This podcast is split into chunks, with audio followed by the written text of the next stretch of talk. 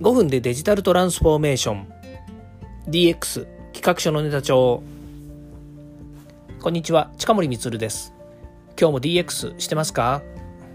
さて今日は7月1日です。もう6月30日昨日終わってですね。ほんと早いもんですね。下期の始まりですよ。7月の1日。ね。えー、今日からまた半年間ですねこの下期というですね下期と言ったらいいんですかね。なんとなくね企業の上期下期って4月の1日から9月の30日までが上期。で、えー、10月の1日から3月の31日までが下期というですね、まあ、いわゆる、えー、予算ですね、まあ、1年の、えー、会社のね会社単位で言うと大体まあ4月から3月末っていうのが1年間なのでそう考えるとえー、1月1日から始まっての上期下期っていうふうに言う下上下期っていう期を使うっていうのはどうなんでしょうね半年が終わりましたなのであと半年ですね、えー、スタートしたいなというふうに思います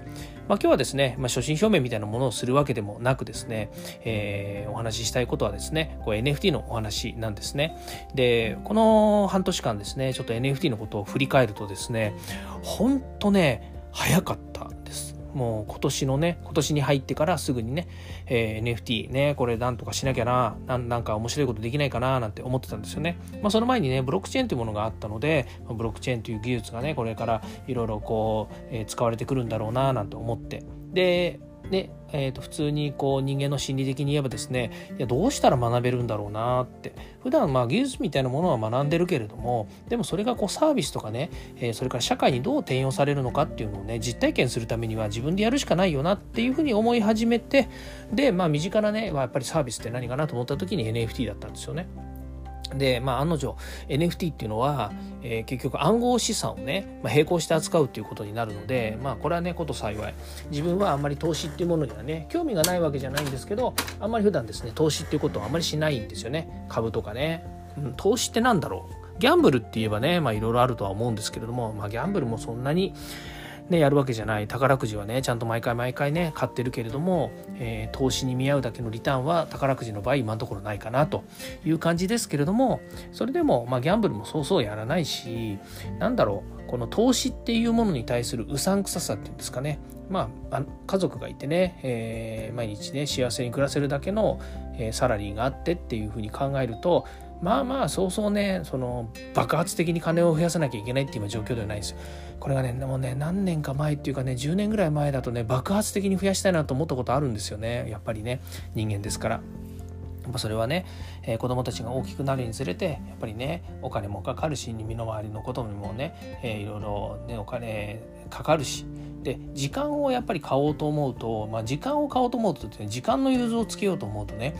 あの時間をお金で買わないといけないっていうこともあるわけですよね。これはまあこれがね物々しい話なんですけどやっぱりあるんですよ。そうするとねどうしてもね必要以上にやっぱりお金っていうのはあのやっぱり欲しくなるし、えー、必要以上に必要だから欲しいんだっていうのはあるんですけれどもやっぱりねどうしても爆発的にお金が欲しくなるわけですよね。だからといってね爆発的にお金の入るなんてことはなかなかないのでやっぱりねこうコツコツとね貯めていくしかないなという生活ではあったということなんですよね、ま、それがやっぱりこの暗号資産とかね、えーまあ、とにかくビットコインというものがね爆発的にやっぱりこうね数十万円って持ってたものがね数百万円になりましたとかねそれからある、まあ、ビットコイン暗号資産なんですけどねある暗号資産を買うとねほとんど二足三本だったものがねいつの間にかね大化けしてましたとかでその翌日にはね全く価値がなくなっちゃいましたとかねそういうものがあるわけですよ。もうこれギャンブル性というかね投機目的っていうのはもうその通りなんだろうけれども本当ギャンブル性が高いんですよね。だからあのまっとうな人って私自分をまっとうだっていうふうに言いますけどまっとうな人からしてみるとねとてもじゃないけど手が出せないってなるわけですよ。まあもちろんね、元本保証みたいなことしてくれるのはね、100万入れてね、絶対に100万円割らないっていうんだったらね、元本保証で入れてもいいと思いますよ。だからそれは今のね、えー、タンス預金をね例えば銀行に預けましょうと、ね、全然やっぱり利息つかないじゃないですかって言ってるのとまあ一緒なのでねあんまり意味がないのかなというふうに思うんですけどそれでもね元本保証がなかったとしても、ね、100万円がね200万円になりますと嬉しいですよね。でも100万円が99万円になっちゃった。これも仕方がないですよねっていう範囲だけれどもこれ50万円とか30万円とかねまあ、10万円みたいにね目減りしちゃったりなんかしたらねもう目も当てられないですよね。ということでやりませんだったんですよ。ところがまあこのね NFT っていうものに、出会ってからやっぱりねそれをねやろうという目的がまず最初にあっちゃったもんだから、NFT のねコレクションをいくつか買ったりとかね、まあ、そういうことをしながら勉強してるわけですけどもさて勉強もどこまでやるのって話なわけですよね。ずっと勉強これ勉強一生勉強みたいなねよくねあの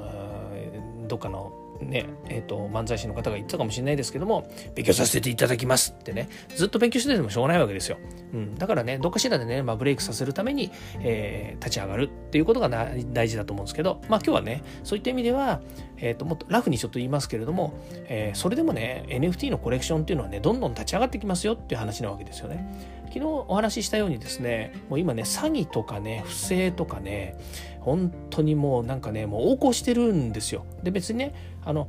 あ出会わなければその詐欺とかね不正に出会わなければ出会わないでいいわけですよ。まっとうなやり方をしていればねそうそう出会わないのかもしれないんだけれどもやっぱり人間の心理としてはね、えー、もうちょっと儲けたいとかもうちょっとねこうしたいとかそれから分かんないからやっぱり最初の段階はサポートしてほしいとかねだから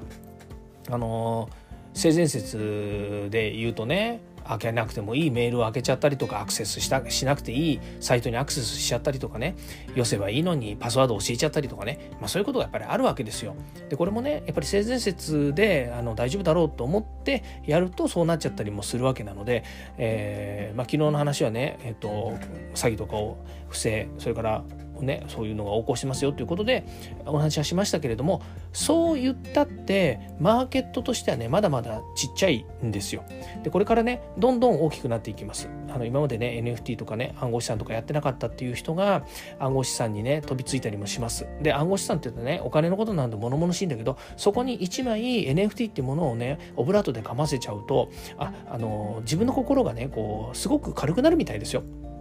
あのこれはね他の人も言ってたんだけれどもやっぱり NFT を買うっていうことをね結局そこになんか物の価値っていうものがねあの全然違うとこに意識が向いていくとなんとなくねお金出しやすいらしいですよ。うん、あこれねあの私があの皆さんにね投機をするためのあのなんだろう裏技とかねそれからあの言い訳としてあの知恵を授けましょうって言ってるわけでは全然ないんですよ。やっぱりねあのえーと、コレクションを持つってどっちかっていうとなんかねあの昔あのあったじゃないですかその車を持つ時にねいつかはクラウンとかねあのいつかはクラウンってそんなね30年も前の話はあの知らねえよっていう人もいるかもしれないんですけど昔ねいつかはクラウンっていうねこうキャッチコピーがあったんですよ。クラウンっていうのはトヨタの高級車なんですけどもいつかはクラウンっていうのがあってそれからまだ10年か15年ぐらい経つとね誰でもクラウンっていうふうになったんですね、まあ、それが、えー、日本のね、えー、超中流ん？え？総中級社会みたいな感じでね、えー、誰しもが中級の、えー、まあ真ん中辺にいい言葉ですよね。日本人ってね本当に真ん中好きですからね、えー、平均的な家庭に誰しもがなれますよと。その時にクラウンっていうのはもうねあの手の届かない世界ではなくてみんながクラウンって持てるんですよっていうねバブルの頃とかねそんな風に言われてたわけですよ。まあそれと同じようにねなんでそんな話になっちゃったの？あそうそうそう。だからね、えー、NFT とかねそれから暗号資産もねあの今まではあの手の届かない世界とかねちょっとうさんくさくてもやめようかとか思ってたかもしれないですけどだんだんねあのマイノリティがマジョリティになってくる、ね、あの周りの人たちもみんなやるようになってくるとねちょっとやってみようかなと。株投資も同じですよね。周りでやってる人がいてねちょっとお金儲かったんだよねってお昼代だからご馳走するねみたいなことで言われるとね俺なんかちょっとやってみようじゃねえかななんて思ってね日経新聞なんか買ってきちゃってね、えー、株価読み始めちゃってねよくわからないんだけどよしこれがいいとか言ってね、えーまあ、当時私もねアシックスね、サッカーやってたからアシックスがいいとか言ってて、アシックス買って10分の1になっちゃったりとかっていうこともあるわけですよ。それとかね、新しくね、マザーズ新興市場っていうのが出てきてね、いや、これマザーズだから絶対爆発的にね、ベンチャー企業儲かるに決まってるじゃんっつって、あの、買ってみたらね、なんかいつの間にか会社名が変わってたとかね、あのなんで、なんで株、株買ったのに会社名変わっちゃうんだろうなんてね、思ったりとかね、まあいろいろあるんですよ、投資って。で、それでもね、あの今の NFT コレクションとかね NFT とかっていう世界はやっぱりこうね Web3.0 っていうのをベースにしてね、まあ、いわゆるブロックチェーンとかね改ざんできない、え技術とかね新しい技術をこう取り込みながらだんだんこうマーケットの拡大をしていくんですけどね。でこれでどんどん立ち上がっちゃうっていうねあの NFT がどんどん立ち上がるといや投資する商品がたくさん生まれてくるっていうことなわけじゃないですか。でここで重要なのはですねやっぱそもそもそのデジタルデータをねあのデジタルデータが改ざんされないとかねこピー不正ができるからっていうふうに言ったところでねデジタルデータっていうのはいくらでも作れるわけですよ。で今ジェネレティブっていう考え方があるんですけれどもね、まあ、一つあの簡単に言うとえー、っと何ですかねうん画像の中には何層にも分かれてるんですよね。まあ半組って言った方がいいかもしれないんですけども例えば体の層とか目の層とかねあのあれ見たら分かりますよねあのおたふくおたふくえーと、福笑いってあるじゃないですか。あれで目とか鼻とか口とかねそれから、えーとまあ、その他髪の毛とかっていうのを全部こうシャッフルできてこうやってやるじゃないですか。そうするとね、えーと、A さんと B さんが全く同じものができないというのと同じようにねそう目を変えたりとか鼻を変えたりとかっていうことをこう繰り返しやっていくといろんなものがこう結果的に作れるわけですよね。だから1000通りでも2000通りでも作れるわけですよ。それと同じように、えー、ジェネレティブっていうのは、えー、一つ一つをパーツとして組み合わせて、えー、たくさんの素材を作っていくわけですね。まあ、人で言ったら鼻口目とかねそれから眼鏡とかそれから髪の毛の色とか、えー、形とかそれからあと,、えーとまあ、男性女性っていうのもあるですし、まあ、男性女性はそもそも分かれてるかもしれないんですけども例えば女性の中でも、えー、イヤリングつけてみるとかねネックレスつけてみるとか髪飾りつけてみるとかっていうのもありますしロあのロングヘアもあるショートヘアもあるしそれから、えー、その他に背景もそうですよね背景もあるけれども背景が、まあ、明るいとか空とかね写真とかいろんなものも変えられるしっていうのがあってどんどん generative っていうとね一つのコレクションを作るのにその同じような素材を組み合わせるだけで何千何万っていうのがね自由に組み合わせて、まあ、自由にってことはないですけど組み合わせて generative とかできるんですね。そうすると一つのコレクションで何十何,、まあ何、何千体から何万体っていうですね、えー、まあ画像とかねその体って言ってるのは人型のものが多いのね人型とか動物とかロボットとかっていうそういうふうにまあ視覚的に分かりやすいものが多いので体っていう言い方をしますけれどもそういうふうに、えーまあ、いわゆるいくつものコレクションが、まあ、同時並行的に作れてしまうわけですよね。でそれをまたねあの、えー、なんでしょうねシリーズみたいな形にするとね A シリーズ B シリーズ C シリーズでねやっぱりこう、えー、変わってきたりとかねちょっとまああのねキャラクターを変えてみたりとかするとまたどんどんできてしまうわけですよ。だからねこの先でいくとコレクションはねウゴのタケノコのように山ほど出てくるんですね。まあ、だからといってそれがね全部売れるわけでもなし飽和状態になってねもうお腹いっぱいとかっつって売れなくなっちゃう可能性ももちろんありますけれどもそれでもまだこの小さなマーケットでねみんなが取り合いをしていたところからちょっとずつね、え、コレクションが増えていっていやもうちょっとコレクションいいよっていう風なところからさらに人がどんどんこう入ってくる。あの今までのアーリーアダプターの人たちから、えー、どんどんねこうあの暗号資産とか NFT に投資をするような人たちが周りどんどん出てきたりとかねあとお金持ちの人たちがねもう100200じゃなくて10002000もっと言ったらね1万体ぐらいねもうとにかく買っちゃえみたいな感じでねガサッとこうあの買いあさる人たちもいるわけですよ。でそういうことも考えるとねまだまだマーケットの発達っていうのはあるわけですよね。もちろんあの余ってるお金をね有機的に使いなさいっていう話ではなくて当然投資っていう目的で皆さんやってるんですからさっき言ったようにね、えー、と1円が10円10円が100円100円が1000円でねまあ10倍で増えていくのが一番まあ嬉しいのかもしれないですけどまあ、ある日突然ね爆発的にねあの儲かる NFT になってる可能性だってあるわけですよ。うん、何が起こるかわからないっていうのがねその投機的な部分の重要なところなので、まあ、そういうねあのギャンブル的なものもはらんで、えー、これからねどんどんどんどんねマーケットを拡大していくと思いますよ。でこういうふうに言うとねいやいやねそんなねあのねあの、えー、なんかあの夢物語みたいなねその人を騙すような話っていうのはねおかしいんじゃないか。近森が言ってるのはおかしいよねと。近森が言う話じゃないよねって思うかもしれないんですけれどもでもねこれリアルなやっぱり話なんですよねで僕は別に皆さんのお金をどうこうって言ってる話じゃなくて逆に言うとねこのあのえー、Web3 とかねブロックチェーンの技術がこんなにね身近に、えー、みんながね手軽に使えるほど実装されてるんだっていうのはいい事例だと僕は思ってますよ。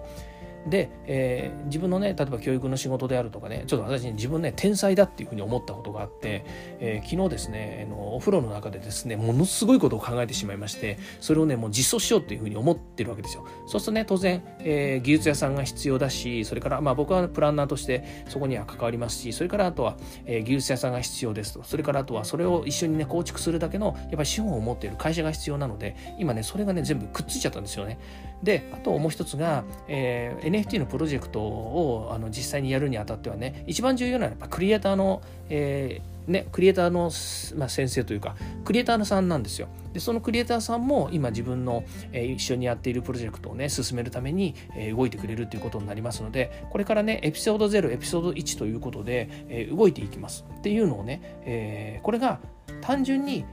NFT をただ販売するためのコレクションを作りますよっていう話じゃない。から、えーと、ブロックチェーンや NFT を使って新しいサービスとかプラットフォームを作りますよっていう話じゃない。これを全部有機的につながつなげて、今まで世の中にない新しいアイデアを、えー、社会に実装しようと。でその実装するって言った時に、ただ単純に NFT を売るんではなくて、NFT ではない、今まで人々がやっていた生活の中で、より生活とかね、仕組みが豊かになるための、えー、技術を、えベースとしたこの何て言うサービスというかねプラットフォームっていうのに仕立てたいなって今自分では思ってるわけですよ。そのためにね、いろいろずっとここ何ヶ月か考えてた結果、昨日ね、お風呂でね、お風呂で降りてきたんですよ。そう。だからね、それをちょっとね、実行するために、お風呂で降りてきたらいいんだけど、それまでいろいろ動いてた中で、いろんな人たちに話をしたりとか、いろんなね、あの、サービスとか会社とかね、そういったところと、こう、つながっていくわけですよ。でね、これリアルな世界です。これリアルな世界で人とつながって、会社とつながって、結果的に、まあ、こういうアイデアを実現しようとした時には、そういうね、プレイヤーっていう人たち、私も含めてプレイヤーがやっぱりね、こう、えー、集まってこないと物できないんですよ。ただ考えただけでね、物なんかできるわけないんだから。っていうことで考えるとこのねあの進め方っていうのはやっぱり DX だしアジャイルだしね、まあ、そういうやり方でどんどん進めていきたいなというふうに思うわけですね。ということで長くなっちゃいましたけれども、えー、これからもですね NFT のコレクションっていうのは、まあ、以上のような 今日話したような理由でどんどんねあのプロジェクトは出てきます。それから、えー、初心表明です。私あのプロジェクト、えー、スタートさせますので NFT プロジェクトですね。ぜひ期待していただければなというふうに思います。え、これはですね別にあの若い人だからとか、それから、えっ、ー、と、なんでしょうね、自分たちの同年代の人だから、えー、集まってくださいとかっていう話ではなくて、やっぱりこうね、えー、面白いものを仕掛けたいというふうに思う中でですね、プロジェクトを走らせます。もちろん、何やってんのと本業あるでしょうと。うん、どれも本業です。あの、自分のやりたいこと、自分のしたいことっていうのは、えやる人生一度しかありませんからね、えみんなね、あの、その、たった一度の人生、え何人にかけますかっていう話で言えばですね、近森光にかけますと。いうふうに言うわけですよね。生まれ変わったら何になりたいですか？職業近森光をもう一回やりますっていうふうに言いたいです。そのぐらいのことは覚悟して言っていますので、えー、ぜひぜひですね、応援していただければというふうに思います。またですね、詳細決まりましたらですね、えー、お話ししたいなというふうに思いますけども、ちょうど7月1日、ね、下期が始まった日ですので、えー、所持表明したいなというふうに思ってます。ということで、またお話しさせていただきたいと思います。今日はこの辺で終わります。近森みずるでした。ではまた。